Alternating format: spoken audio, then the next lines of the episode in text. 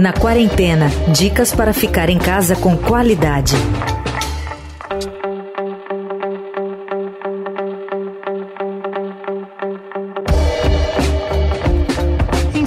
Meses de confinamento, tenho certeza que você aí do outro lado teve tempo de maratonar alguma coisa em um serviço de streaming.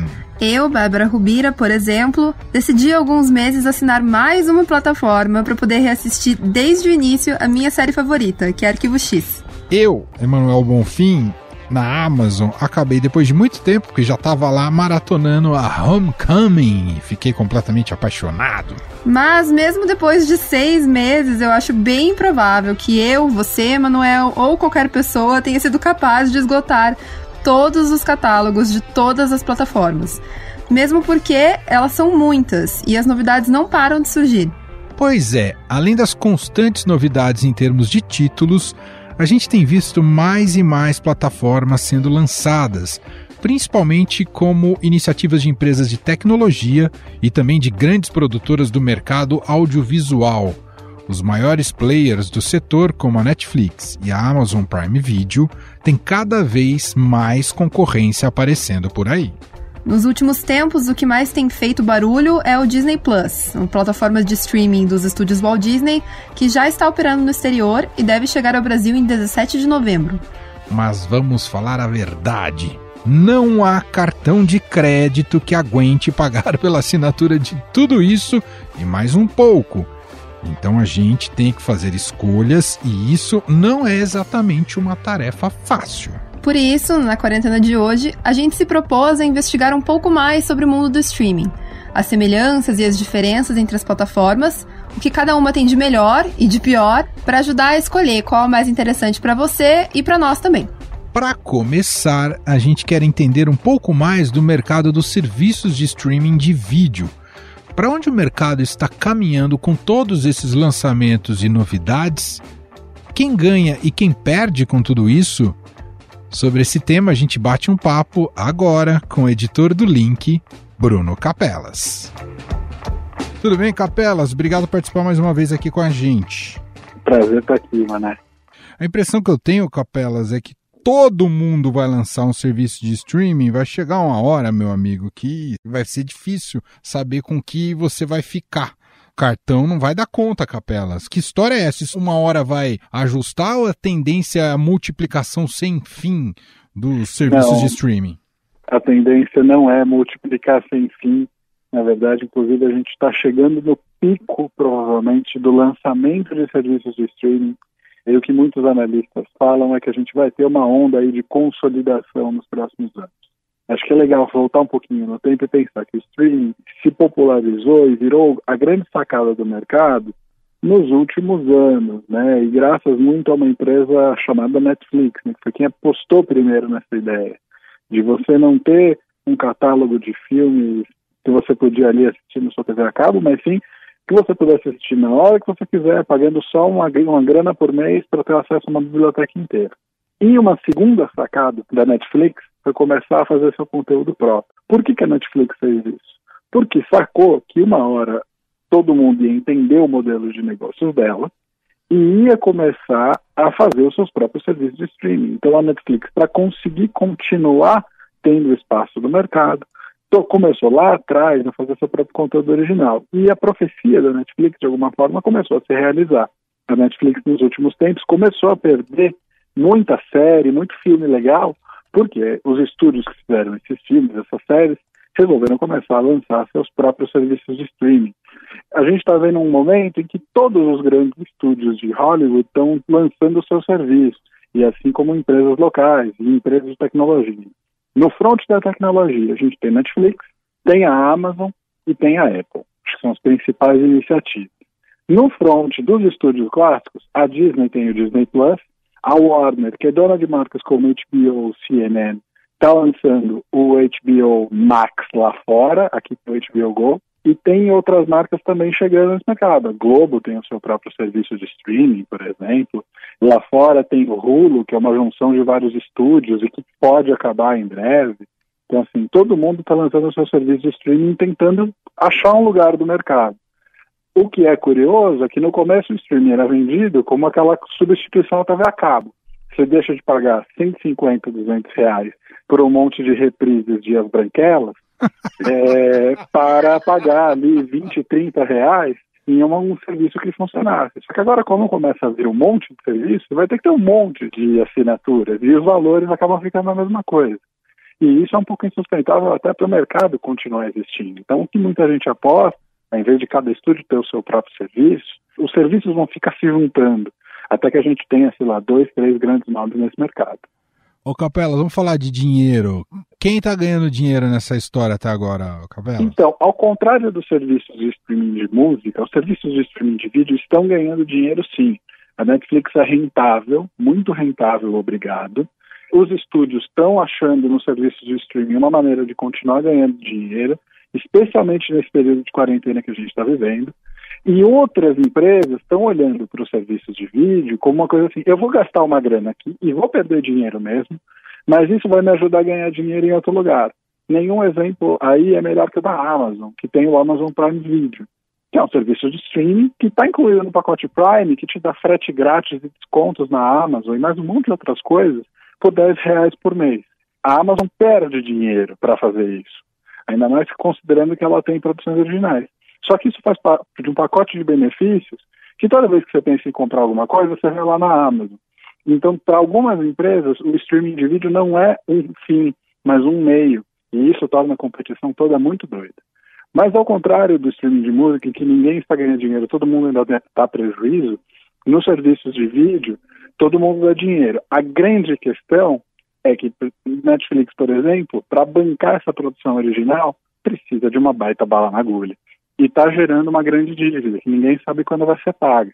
É um grande tabu em Hollywood falar hoje sobre a dívida da Netflix. Pode ser que dê certo? Pode, mas para isso a Netflix precisa continuar crescendo como cresceu nos últimos anos. E a grande dúvida é se vai funcionar ou não, ainda mais com todo mundo dividindo senha, né? não é mesmo? Capelas, queria saber de você o quanto que o Brasil está adiantado em termos de streaming. A gente tem, como você comentou, um, uma potência nacional aí surgindo no Globoplay, que inclusive está expandindo. Mas em comparação com o que já está é, nos Estados Unidos, principalmente, mas no exterior em geral, a gente está bem equiparado ou tem coisa que demora para chegar aqui? Por vias tortas, a gente está bem equiparado com o que um americano tem hoje. Claro que a gente tem que considerar que os gostos são diferentes dos países. A gente tem uma necessidade de conteúdo nacional que, obviamente, eles não têm. Então, a Globo consegue se suprir bem disso. É, outras emissoras fazem parcerias com serviços de streaming. Então, dá para achar o Masterchef no Prime Video, por exemplo. Já teve novela da Record dentro da Netflix. Ah, a gente não tem o HBO Max, que é um serviço que junta o que tem no HBO Go, que é da HBO, com coisas da Warner, da CNN, uma série de outras marcas do grupo Warner. Ok, a gente não tem. Mas muitas dessas coisas estão espalhadas pelos outros aplicativos que a gente tem hoje. É, a gente não tem o Hulu. Não, não tem. Mas as principais séries do Hulu hoje, como Alta Fidelidade, como Normal People, aí, que fazem um barulho nas redes sociais, acabam chegando no Brasil pelo Stars Play. A gente ainda não tem o Disney Plus, só chega em novembro no Brasil. Ok. Mas as coisas da Disney saíram da Netflix e foram para a Amazon e vão ficar na Amazon até o Disney Plus estrear. Então, assim, o que mais acaba afetando é que a gente não tem os mesmos catálogos que os americanos. Assim, eu, quando ia cobrir coisas pelo link dos Estados Unidos, sempre abria a Netflix para ver o que, que, tinha e tentava, sei lá, assistir algum filme enquanto estava no meio de uma cobertura que não tinha no catálogo brasileiro, porque são gostos diferentes e sistemas de licenciamento diferentes. Mas em termos de lançamentos especialmente, o brasileiro não está tão mal coberto assim. O que acontece é que alguns serviços demoram para chegar porque o Brasil não é um mercado prioritário para o streaming, de modo geral. Porque é um país complicado, é um país que é muito grande, que tem regras muito específicas, tributação específica, então ele é complicado. E a gente fala português, que é uma língua específica. Então chegar no Brasil é um custo muito diferente de chegar na América Latina inteira. E aí os serviços chegam primeiro na América Latina inteira ou na Europa para depois chegar no Brasil. Mas em termos de catálogo, até onde eu entendo, a gente não está mal servido porque as coisas vão chegando de jeitos aleatórios aqui. Ô Capelas, me fala uma coisa nessa disputa aí de todas essas plataformas de streaming. As que são de nicho, sei lá, a gente tem visto algumas iniciativas mais para segmentos, por exemplo, para quem gosta de filmes cults, tem aqui do Belas Artes, por exemplo, mas tem outras iniciativas de nicho e segmentadas. Essas, por serem nichadas, são bem resolvidas, tendem a sobreviver? Como é que você vê esse tipo de tendência? É, um bom serviço de streaming depende de duas coisas. Um bom catálogo de coisas que você nunca viu na vida ou que você quer rever, e uma quantidade decente de lançamentos para te manter engajado, ou uma quantidade decente de troca de catálogo para te manter engajado. O problema das plataformas de nicho é que, um, elas têm menos dinheiro, e dois, elas precisam contar com conteúdo que supostamente não entra nas outras plataformas. Claro que a gente tem repetição de conteúdo, então hoje você tem filmes que estão no Telecine Play que também estão na Amazon e também estão na Netflix, às vezes você tem nas três plataformas. Uhum. Mas, de modo geral, as plataformas de nicho precisam considerar coisas que estão à margem e crescer para um público suficiente para se manter saudáveis. Um exemplo que eu acho muito interessante, embora não sei como eles estão de grana, é aquele Mubi, que é bem para filme cult, e ele tem uma ideia muito boa. Isso. Ele não te dá uma biblioteca para você assistir indefinidamente. Ele tem 30 filmes, então ele tem um custo de renovar a licença baixo, e ele fica trocando um filme por dia. E isso faz ele ter uma boa curadoria, ele consegue fazer apostas certas, trazer filmes interessantes para esse segmento. E, ao mesmo tempo, não tem um custo grande, porque tem essa coisa da janela. Quanto tempo você passa com o filme no seu catálogo? E isso, às vezes, pode custar muito. Né? A Netflix pagou milhões de dólares para ter Friends, e agora vai, vai ter Seinfeld no seu catálogo. Então, isso é uma questão aí que está rolando no mercado. Os serviços de nicho precisam conseguir achar um modelo para fazer dar certo, mas alguns podem dar certo. A gente tem o Darkflix, que é só para filme de terror. O do Belas Artes pode ser interessante porque está muito ligado ao cinema, mas precisa conseguir ter um catálogo que não bata de frente com os serviços grandalhões, que consiga se renovar e ter um preço interessante, porque também não dá para pagar 100 reais para ter um serviço de streaming. Né? É um pouco também o desafio que a gente está vendo agora. Capelas, queria que você falasse um pouco de algumas novas iniciativas que estão surgindo dentro do streaming.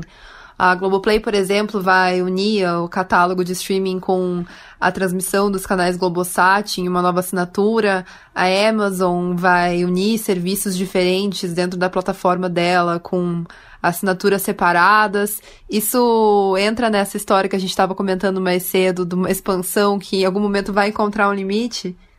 Eu brinco que o streaming é um pouco como a expansão do universo. Ele expande até o momento e depois ele vai começar a diminuir.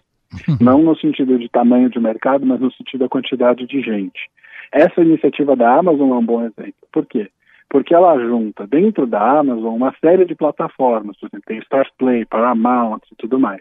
E o que pode vir a acontecer a partir dessa história da Amazon é que os serviços vão acabar se grudando. Então, assim, a Amazon vai começar, pode começar a ter tanto dado sobre aquele serviço específico que pode entrar com uma proposta de licenciamento e consolidação. Então, a Paramount, por exemplo, tem o seu próprio serviço de streaming, está muito ligado às produções históricas do estúdio Paramount. Num determinado momento, a Paramount poderia falar assim, olha, não vale a pena para a gente manter um serviço próprio. Você tem gastos com tecnologia, com desenvolvimento e tudo mais. Vale mais a gente licenciar o nosso produto para uma gigante e ganhar uma grana em cima disso. Nem todos os estúdios vão conseguir fazer a conta fechada do streaming. Acho que essa é a grande questão. E aí ou eles vão se juntar, ou eles vão se juntar com empresas de tecnologia, porque chega uma hora que não dá, não vai dar para ter 10 serviços, só se cada um custar 10 reais, considerando, claro, o gasto médio do brasileiro, por exemplo. Por enquanto, a gente tem visto empresas globais e aqui no Brasil a Globoplay, que é uma empresa regional, uma empresa muito importante mas a gente não sabe até quando esse mercado vai conseguir ter tanta gente disputando, assim. Porque chega uma hora que também é aquilo, é uma grana que está separada para a transformação digital do negócio de mídia. E uma hora essa grana acaba e, e a transformação não dá certo. Então você precisa ver o que você faz para continuar vivo. A Globo faz um pouco disso nesse sentido. Ela faz a sua própria consolidação, colocando o canal ao vivo junto com o streaming não tem aquela coisa, ah, eu não tenho TV a cabo, ou eu estou sem TV em casa. Mas não, você pode continuar assistindo a Globo, que é isso que importa para ela. Só para fechar, pandemia acelerou muitos processos, já que as pessoas ficaram mais em casa e a via de entretenimento mais factível foi justamente essas plataformas? A pandemia acelerou bem o mercado, mas a dúvida que todo mundo está tendo o quanto tempo dura a pandemia e o quanto tempo isso continua acelerado. Uma coisa que acontece muito comigo e com pessoas próximas Você assina um novo streaming e você passa ali dois, três, seis meses assistindo o que tem naquele catálogo. E uma hora você meio que dá uma zerada, não tem muita novidade. Então, o que tem muita gente apostando é que a partir de agora, esse momento que a gente está vivendo, mais a gente pode trocar um serviço de streaming por outro. Deixar Netflix ir para a Amazon, deixar Apple TV ir para Google Play, coisas nesse sentido. E, mas, e isso é uma coisa meio complicada para as empresas fazerem prognósticos. A outra é a própria tendência de reabertura. Uma coisa é o que a gente vê na Europa, que tem uma reabertura controlada e tudo mais. A outra é o que a gente vê aqui no Brasil, que tem uma reabertura descontrolada, que a gente não sabe bem o que está acontecendo, e pode dar certo ou pode dar errado. E se der errado, a gente talvez tenha que fazer um novo período de isolamento muito forte, né? Algumas pessoas vão ter que fazer um período de isolamento forte e esses negócios podem ricochetear, subir e Então, o cenário está meio imprevisível. No começo, foi muito bom para o setor, muito obrigado. Mas agora está todo mundo assim, quando vem a vacina, quando não vem a vacina, e eu imagino que em algum lugar lá, lá no inconsciente tem alguns executivos de streaming que falam assim, pode demorar a vacina um pouquinho mais para a gente crescer mais um pouquinho, por favor? Muito bom. Eu ia falar só uma última coisa, Diga. para a gente fechar, que eu acho que é super importante, que é essa questão do compartilhamento de senhas. De país para país muda muito, e aqui no Brasil eu vejo muita gente fazendo. Um grupo de três, quatro amigos que se junta e cada um assina um streaming diferente e eles trocam senhas entre si. Alguns permitem deliberadamente, outros limitam alguns dispositivos ou falam, ah, tem que estar na mesma casa. Então é meio complexo, mas é uma coisa que altera muito o jogo do mercado e que eu imagino que, dependendo de um lado tecnológico, se os streamings começarem a pegar mais fundos de limitar, o mercado também pode mudar. Então é algo interessante, mas ao mesmo tempo, para quem está aí pensando, pô, vou assinar, não vou assinar, talvez fazer uma, uma parceria, uma joint venture com algum amigo, pode ser uma boa ideia. É verdade. Na minha família é tudo assim, Capelas. Cada membro da família é responsável por um. Aqui em casa também é um pouco assim. Mas tem, tem relações meio atrapalhadas no meio do caminho. Senão o cartão treme. Toda hora que lança uma plataforma de streaming, o cartão dá uma tremida no bolso, que é uma beleza. Esse é o Bruno Capelas, editor do Link. Abraço, Capelas! Um abraço, Mané. Um abraço, Bárbara. Prazer estar mais uma vez aqui. Seguindo nossa investigação sobre as plataformas de streaming, a gente quer falar um pouquinho mais sobre o que elas abrigam e a qualidade daquilo que elas abrigam e oferecem para seu público. Também para entendimento qual pode ter um custo-benefício melhor, qual vale a pena ser assinante. Elas entre si têm características diferentes, coisas semelhantes também. Para isso a gente convidou aqui o Simeão Castro, né? a gente está fazendo aí uma intersecção de podcasters aqui do universo da podosfera do Estadão. Ele é um dos apresentadores, um dos hosts, né, para ficar mais bonito do podcast Episódio, e também ele é social media do Estadão. Atende a gente gentilmente aqui por telefone. Tudo bem, caro Simeão? Como vai? Oi, Emanuel. Oi, Bárbara. Tudo bem?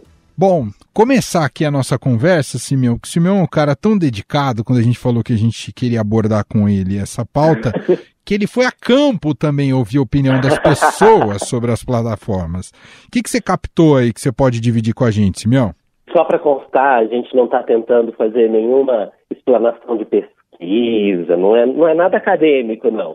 Eu só perguntei no meu Twitter para as pessoas como que elas se relacionavam aí com os streamings e uma coisa que ficou muito clara é que sim, as pessoas estão assinando mais de um serviço, mas todo mundo ou usava a conta de alguém emprestada ou estava dividindo a assinatura com alguém. Isso foi um negócio muito legal que eu percebi, porque a gente sabe que não é exatamente barato você conseguir manter todas as assinaturas, né? São muitos os serviços.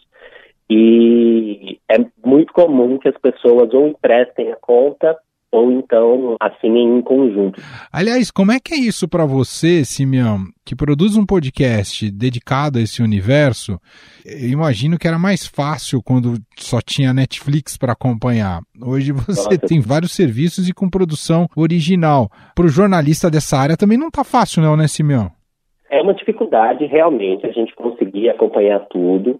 Só que se a gente for parar para pensar, não está tão diferente assim de quando você precisava assinar aquele monte de canais naquele pacote de TV a cabo para poder assistir tudo e tal. Na verdade, é uma mudança de perspectiva mesmo de consumo, em que agora a gente tem a opção de consumir isso em muito mais plataformas ou em muito mais dispositivos, porque essa era só a TV e agora a gente também tem a possibilidade de assistir a esse conteúdo na tela do celular ou no computador. E muito mais rápido também, né, Simeão?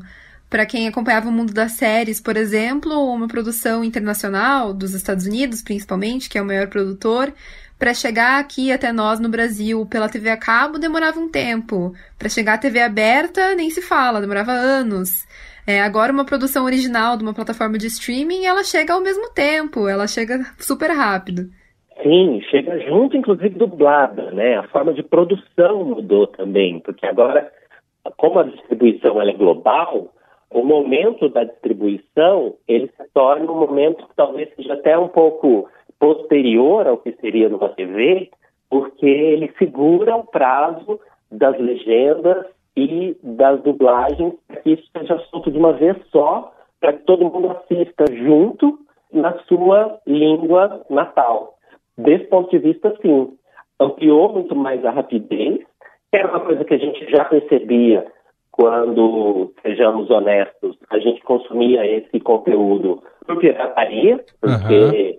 para se ter acesso era necessário você tentar outros meios aí. Né? Tinha sites que faziam essa distribuição, grupos e mais grupos de pessoas que faziam legendagem desse conteúdo para poder tornar isso acessível para quem não assistia em inglês, no caso da produção né, em massa dos Estados Unidos. Então, essa rapidez foi uma coisa com que a gente foi gradativamente se acostumando e que a chegada dos serviços de streaming só consolidou. Você falou desse fenômeno, né? As pessoas dividindo as assinaturas para dar conta de acompanhar as plataformas. Você sente no final das contas que elas são elas são mais semelhantes entre si ou são mais diferentes entre si? Pensando nas principais, né? Netflix, Amazon. O que, que você acha, Simeu? Eu acho que o grande diferencial é mesmo o que eles produzem de exclusivo de original. E por isso que as pessoas decidem assinar mais de um serviço. Porque como você não vai ter aquilo consolidado num lugar só, como a gente inclusive se acostumou um pouco quando a Netflix chegou, a Netflix ela foi pioneira, então ela agregava muito desse conteúdo dentro da própria plataforma. Quando a Netflix, e essa foi mais uma revolução, começou a produzir conteúdo, foi que acendeu a luzinha vermelha dos outros players do mercado, né? Principalmente essas gigantes que já estavam aí muito tempo, HBO, a própria Disney, esses grandes produtores. A Netflix até então ela não era vista exatamente como uma concorrente, porque ela não produzia conteúdo. De repente ela foi, me pegou um estúdio e lançou uma série. Foi um sucesso, rompeu com o paradigma de você assistir as coisas semanalmente. Então a Netflix foi, produziu uma coisa e soltou tudo de uma vez. Pessoas a princípio falaram: ah, isso não vai dar certo, ninguém quer assistir isso desse jeito, é muito mais legal você ter aquele gosto de esperar e tal. E aí todo mundo viu que não era bem assim, tinha muita gente que estava afim de maratonar, e por isso que muita gente assina vários serviços e divide as assinaturas com os amigos, que é para poder consumir essas coisas diferentes em cada lugar. Simeão, queria saber um pouco da tua visão de qualidade versus quantidade dos conteúdos nas plataformas. Você acha que essa qualidade dos conteúdos, é, não somente dos originais, mas também é mais importante hoje do que a quantidade, do que o tamanho do catálogo em si? Eu acho que mais ou menos. Vou explicar por quê. Se a gente pegar a HBO, por exemplo, ela é uma produtora que a gente sabe que preza pela qualidade. Se a gente né, desconsiderar aí o final de Game of Thrones, esse argumento ele fica ainda mais forte. Senti um rancorzinho nesse comentário. Uma leve alfinetada. Mas por quê? A HBO, ela tem produções muito boas, de muita qualidade, só que ela transparece muito essa intenção de escolher esses conteúdos a dedo. Então, HBO, a gente pode saber que o que vai estar tá naquele catálogo pode não ser a maior variedade do mundo, mas o que está lá provavelmente é um conteúdo de excelente qualidade. Se a gente passa por uma Netflix, a gente tem uma produtora de altíssimo alcance global que compra produções no mundo inteiro, que tem um catálogo vastíssimo, mas que exatamente por essa característica tem conteúdos também que são de baixíssima qualidade. Tem muita coisa ruim na Netflix. Tem muita coisa boa na Netflix? Tem. Mas tem muita coisa ruim lá também. Mas qual é o grande diferencial da Netflix, se o da HBO é o conteúdo? É o algoritmo. O algoritmo da Netflix é muito inteligente. Ele consegue, a partir das coisas que você já assiste, selecionar outras e te oferecer outras coisas de todo mundo vinculado com os seus próprios interesses, ele consegue identificar isso e te oferecer esse conteúdo. O que não é uma realidade, por exemplo, na Amazon Prime Video. Eu não gosto do algoritmo da Amazon Prime Video. Um exemplo clássico que acontece muito comigo é de eu acabar de assistir um filme, volto para a tela inicial e aí tem uma sessãozinha lá que assistir depois o primeiro título é o filme que eu acabei de ver. Então, assim, acabei de ver. Quero ver isso. Vê de novo! É. Então, pode melhorar bastante. Só que o algoritmo, ele também tem um lado negativo, porque ele pode ficar viciado. E aí, ele fica te oferecendo só mais ou menos a mesma coisa. Quer dizer, a gente perde um pouco dessa... Uma visão mais panorâmica, é, né? É, dessa coisa da surpresa. Uhum. Inclusive, podia ser uma coisa que eu imagino fosse fácil de se aplicar, era uma sessão aleatória. Ah, a, que legal. A plataforma colocar uma sessão aleatória lá e a cada vez que você entrava, ela selecionava randomicamente algum título que não tem nada a ver com o seu perfil, mas que pode ser que naquele dia você esteja afim. Então tem esse lado negativo do, do algoritmo também. Um outro diferencial, talvez seja até a coisa da afetividade mesmo, da lembrança e da relação que a gente tem com o audiovisual. Uma coisa que eu já meio que imaginava, mas que apareceu nas respostas das pessoas no Twitter que me falaram que gostavam da Globoplay, era justamente o conteúdo nacional. As novelas, as minisséries, as produções novas próprias feitas para a plataforma porque tem o selinho Globo ali. E as pessoas elas têm essa relação com o canal. Que demais. Ô Simeão, custo-benefício, pacote mais atrativo acaba sendo da Amazon? É o mais barato. O catálogo da Amazon é bastante vasto, só que, que nem eu falei, eu não gosto do algoritmo, uhum. então eu sinto uma dificuldade grande de navegar e encontrar coisas que me agradam ali rotineiramente, preciso ir no Google e aí procurar aquelas matérias que fazem ah, os melhores filmes de suspense hum. para assistir na Amazon Prime Video. Buscar, assim, as listas que outras pessoas fazem para poder encontrar conteúdo lá. Tem bastante coisa boa, só que eu acho difícil de navegar, inclusive do ponto de vista técnico. O aplicativo para o celular e para a TV, ele tem assim, uma, umas dificuldades técnicas. Por exemplo, na Netflix, você vai procurar uma série, todas as temporadas estão ali dentro do mesmo título, aí você só toca e escolhe qual temporada. Na Amazon, não. É verdade, na Amazon elas parecem todas separadas, né? É complicado. É, e aí, como o algoritmo ele não é tão inteligente assim, ele vai mostrar temporada 1, 3, 7 e cadê o resto? A pessoa que é mais desatenta, de repente já pula uma temporada inteira, não vai nem perceber. É, exatamente. Então, assim, tem essas dificuldades. Inclusive para fazer valer a pena o pagamento. Que nem se falou, a coisa do custo-benefício, a experiência que o usuário tem com aquela plataforma. Verdade. Se o aplicativo trava, se o algoritmo não é bom, se ele não me entrega conteúdo que inclusive pode estar na plataforma, mas ele não aparece para mim, então isso daí também vai acabar impactando a minha vontade de dar o meu dinheiro para esse serviço. Muito bem. Eu ia propor para a gente fechar, pedir aqui por Simeão, para ele destacar um conteúdo original de cada uma dessas plataformas, uma da Netflix, uma Amazon, uma HBO e uma Globoplay. Não sei se tá bom assim, Simeão. Uma, Tá. uma de cada uma original, se a pessoa tivesse direito a um passaporte de assistir só uma e que na sua visão é imperdível daquele catálogo, é a grande produção original daquele catálogo. Te peguei muito de surpresa com essa pergunta? Me pegou levemente de surpresa. É, vamos lá. Um título que eu gostei muito gosto muito da Netflix é The Crown.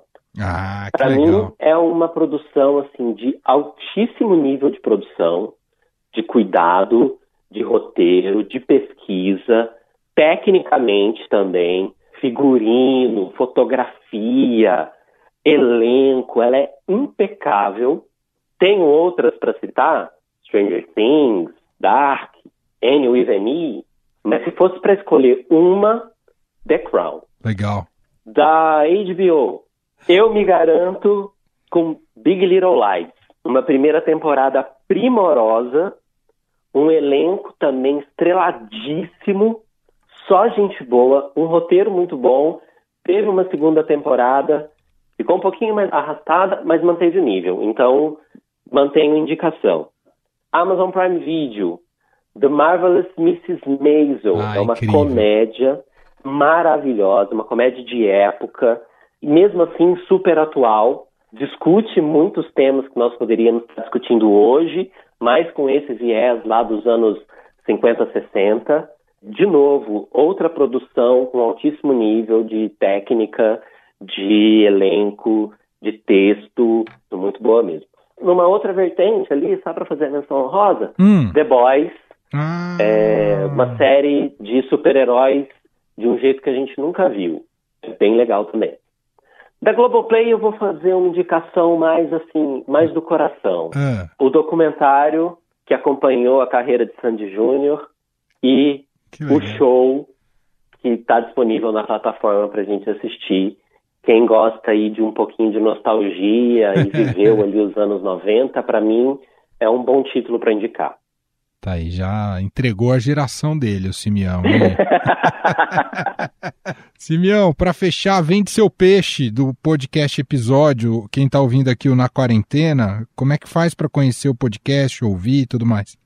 Ah, gente, procura a gente lá em todas as plataformas, podcast, episódio. Sou eu, Simeão Castro, Clara Reustab e Leandro Nunes, nós três à frente desse podcast. A gente fala de séries de TV e streaming, tem episódios para todos os gostos. Vão lá conferir em todas as plataformas. É isso. É só seguir, acompanhar e ouvir todos os episódios do episódio. Muito bom. Simeão, obrigado por participar aqui com a gente aqui do podcast, esse papo aqui que vocês conhecem tão bem. A gente brinca que o cartão tá tremendo demais, o cartão de crédito com Nossa senhora, teve gente que me falou no Twitter que tá usando o dinheiro que gastava no bar para pagar as assinaturas. É isso. Você começa a fazer umas trocas. Tem toda a razão. Tem toda a razão. Obrigado, viu, Simeão? Um abraço para você. Eu que agradeço, abração para vocês.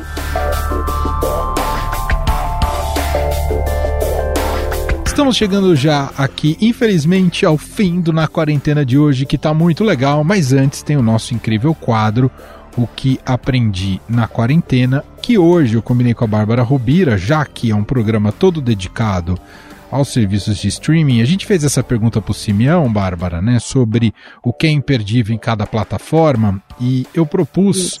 que fizéssemos o mesmo exercício. Eu só vou me eximir de é, palpitar na Globoplay porque eu não tenho, tá, ô Bárbara Rubira? E posso falar Beleza. da Netflix e da Amazon, que para mim é imperdível em cada uma delas. Mas queria que você começasse, até porque você é a nossa especialista aqui nesse quadro. Bom, na Netflix eu confesso que eu não sou uma grande adepta a séries originais. Tem pouquíssimas que eu cheguei a assistir, nenhuma que eu acompanhei do início ao fim. O que eu gosto de fato de acompanhar por lá são as séries documentais que eles fazem. Eu gosto bastante, acho que eu já cheguei a comentar aqui em outro episódio, dessa série sobre true crime, né? Sobre crimes. E tem uma que eu gostei muito de assistir que se chama Gênio Diabólico. Hum. É a história de um dos crimes mais bizarros que eu já ouvi falar. Não vou contar exatamente qual a história, porque eu acho que vocês têm que assistir para crer. Mas é basicamente a história de um roubo de banco que deu bem errado.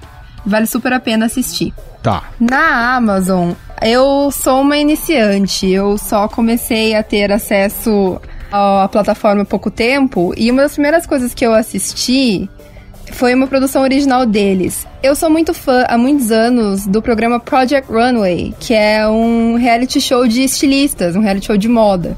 Que já tem lá suas mais de 15 temporadas e eu assisti quase todas, eu acho. E ele é apresentado tradicionalmente pela modelo Heidi Klum e pelo stylist Tim Gunn. E algumas temporadas eles saíram do Project Runway para produzir um reality novo original em parceria com a Amazon. Se chama Making the Cut. E olha, se você é fã de Project Runway e não assistiu, eu posso dizer que dá um baile na produção do Project Runway. Eles tiveram um valor de produção altíssimo e é muito legal.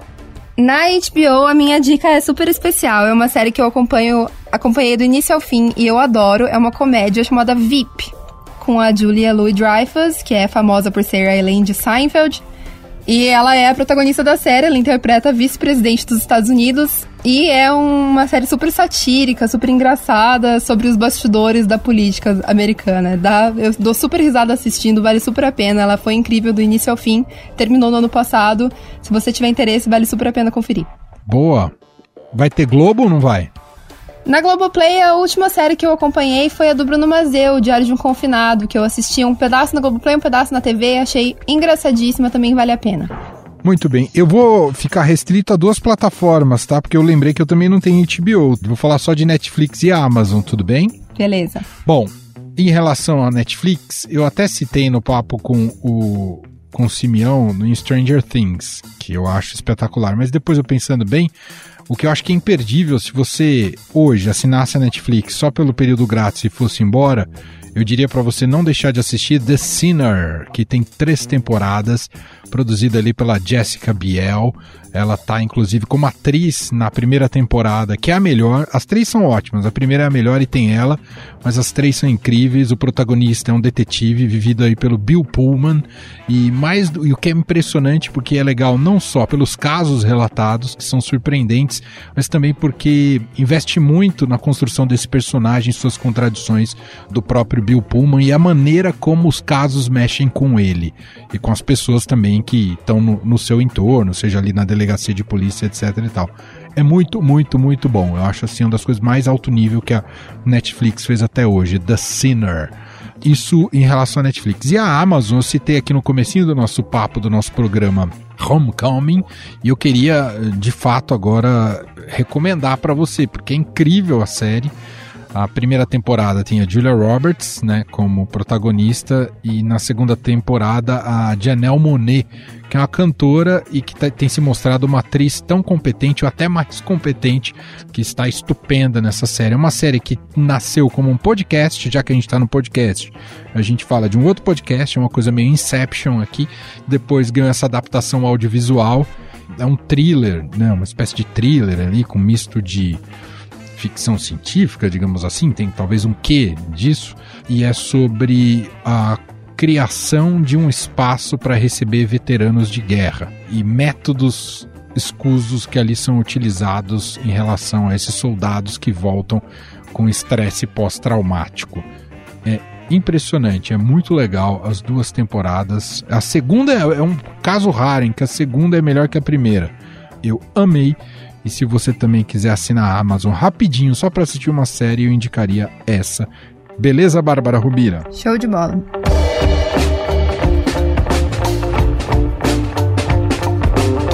Assim a gente fecha o programa de hoje, publicado originalmente 18 de setembro. Você pode ouvir quando você quiser na sua vida. Mas esse 18 de setembro é o dia em que houve a primeira transmissão da televisão brasileira, completando 70 anos de história nessa sexta-feira e a gente falando aqui da batalha dos streamings, que é, claro, uma derivação da maneira como a gente lida com o audiovisual e também o entretenimento televisivo é um passo importante, uma discussão importante no dia que a TV completa 70 anos. A gente vai embora assim, lembrando que semana que vem tem mais. Obrigado, viu, Bárbara? Um beijo pra você. Um abraço, Emanuel. Até semana que vem.